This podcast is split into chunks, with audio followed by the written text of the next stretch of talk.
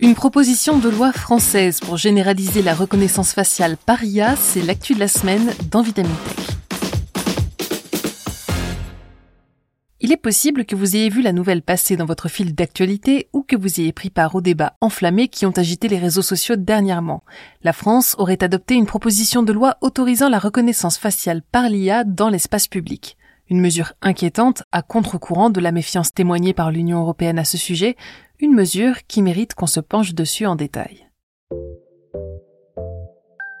Commençons par détailler les faits. En janvier dernier, une proposition de loi quelque peu fourre-tout a été votée au Sénat pour réglementer divers aspects des Jeux olympiques qui se tiendront à Paris en 2024.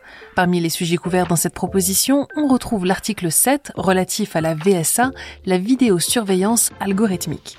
L'objectif de cette dernière est de recourir à l'intelligence artificielle pour accélérer et faciliter le traitement des données vidéo, voire audio.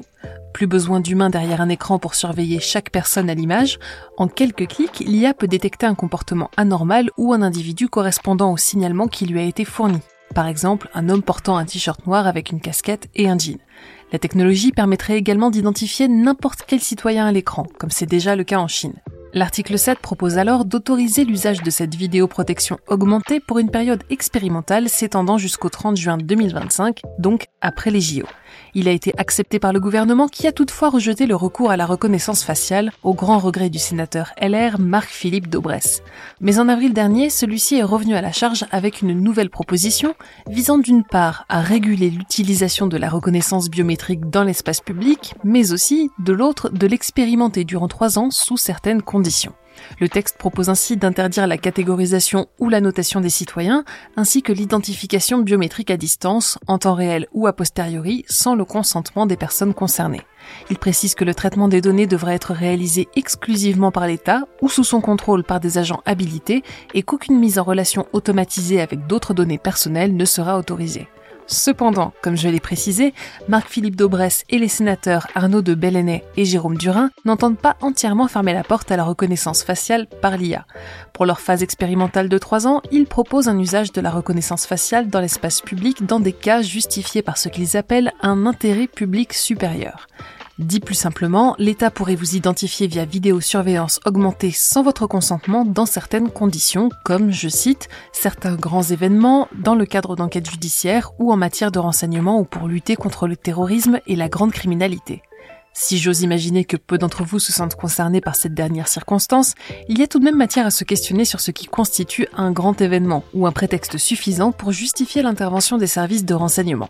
L'article L211-11.1 du Code de la sécurité intérieure offre peu de précisions concernant le premier et la défiance de la DGSI vis-à-vis du simple chiffrement des données, que ce soit sur WhatsApp ou ProtonMail, semble déjà ouvrir la porte aux dérives.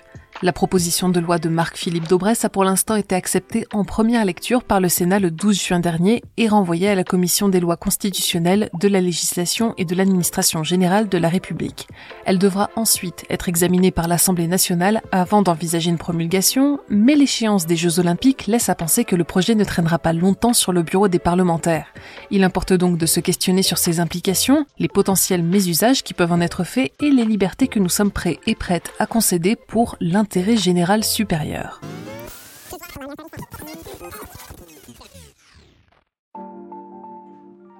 Pour l'association La Quadrature du Net, qui défend les libertés fondamentales dans l'environnement numérique, cette proposition de loi soulève de nombreuses alertes. Dans son article Non à la surveillance algorithmique daté du 18 janvier, elle n'hésite pas à affirmer que le gouvernement utilise les Jeux olympiques comme prétexte pour faire passer des mesures qui visent à accélérer la surveillance de la population. Elle souligne que de nombreuses villes n'ont pas attendu que les textes de loi s'actualisent pour expérimenter avec la vidéosurveillance algorithmique. Dès 2016, la ville de Toulouse aurait passé un accord avec IBM pour détecter les événements jugés anormaux, suivi par 35 communes françaises qui auraient contracté les services de l'entreprise de VSA Briefcam. Depuis 2018, Marseille travaillerait pour sa part avec la SNEF pour détecter les regroupements ou les comportements anormaux de manière algorithmique. Bref, il semblerait que la proposition du sénateur Daubresse ne serve en réalité qu'à justifier rétroactivement une pratique déjà bien installée sur l'ensemble du territoire français. Chaque année, l'État et les collectivités territoriales offrent des subventions toujours plus conséquentes pour inciter les communes à densifier leur réseau de vidéosurveillance et l'essor considérable des intelligences artificielles ces dernières années suggère que le traitement des images collectées sera de plus en plus automatisé. Pourtant, à en croire l'association, peu de preuves semblent attester de l'efficacité de la vidéosurveillance contre la délinquance ou la criminalité. Un rapport de la Cour des comptes de 2020 indique qu'aucune corrélation globale n'a été relevée entre l'existence de dispositifs de vidéoprotection et le niveau de délinquance commise sur la voie publique ou encore les taux d'élucidation. Une autre inquiétude soulevée par la quadrature du net est le stockage et le traitement qui seront faits par les services tiers des images collectées sur la voie publique. Le projet de loi accepté par le Sénat indique en effet que les fournisseurs d'équipements et de logiciels de surveillance pourront mettre à profit une partie de ces données afin d'entraîner leurs algorithmes de détection et de reconnaissance. Les images pourront être utilisées pendant une durée de 4 mois à compter du jour de leur enregistrement, offrant aux industries la possibilité de capitaliser sur les citoyens pour perfectionner leurs produits de contrôle et de surveillance. L'article cite l'exemple de la multinationale française Idemia qui, je cite, affine ses dispositifs de reconnaissance faciale dans les aéroports français pour ensuite vendre des équipements de reconnaissance faciale à la Chine et participer à la surveillance de masse. Enfin, vient la question du coût.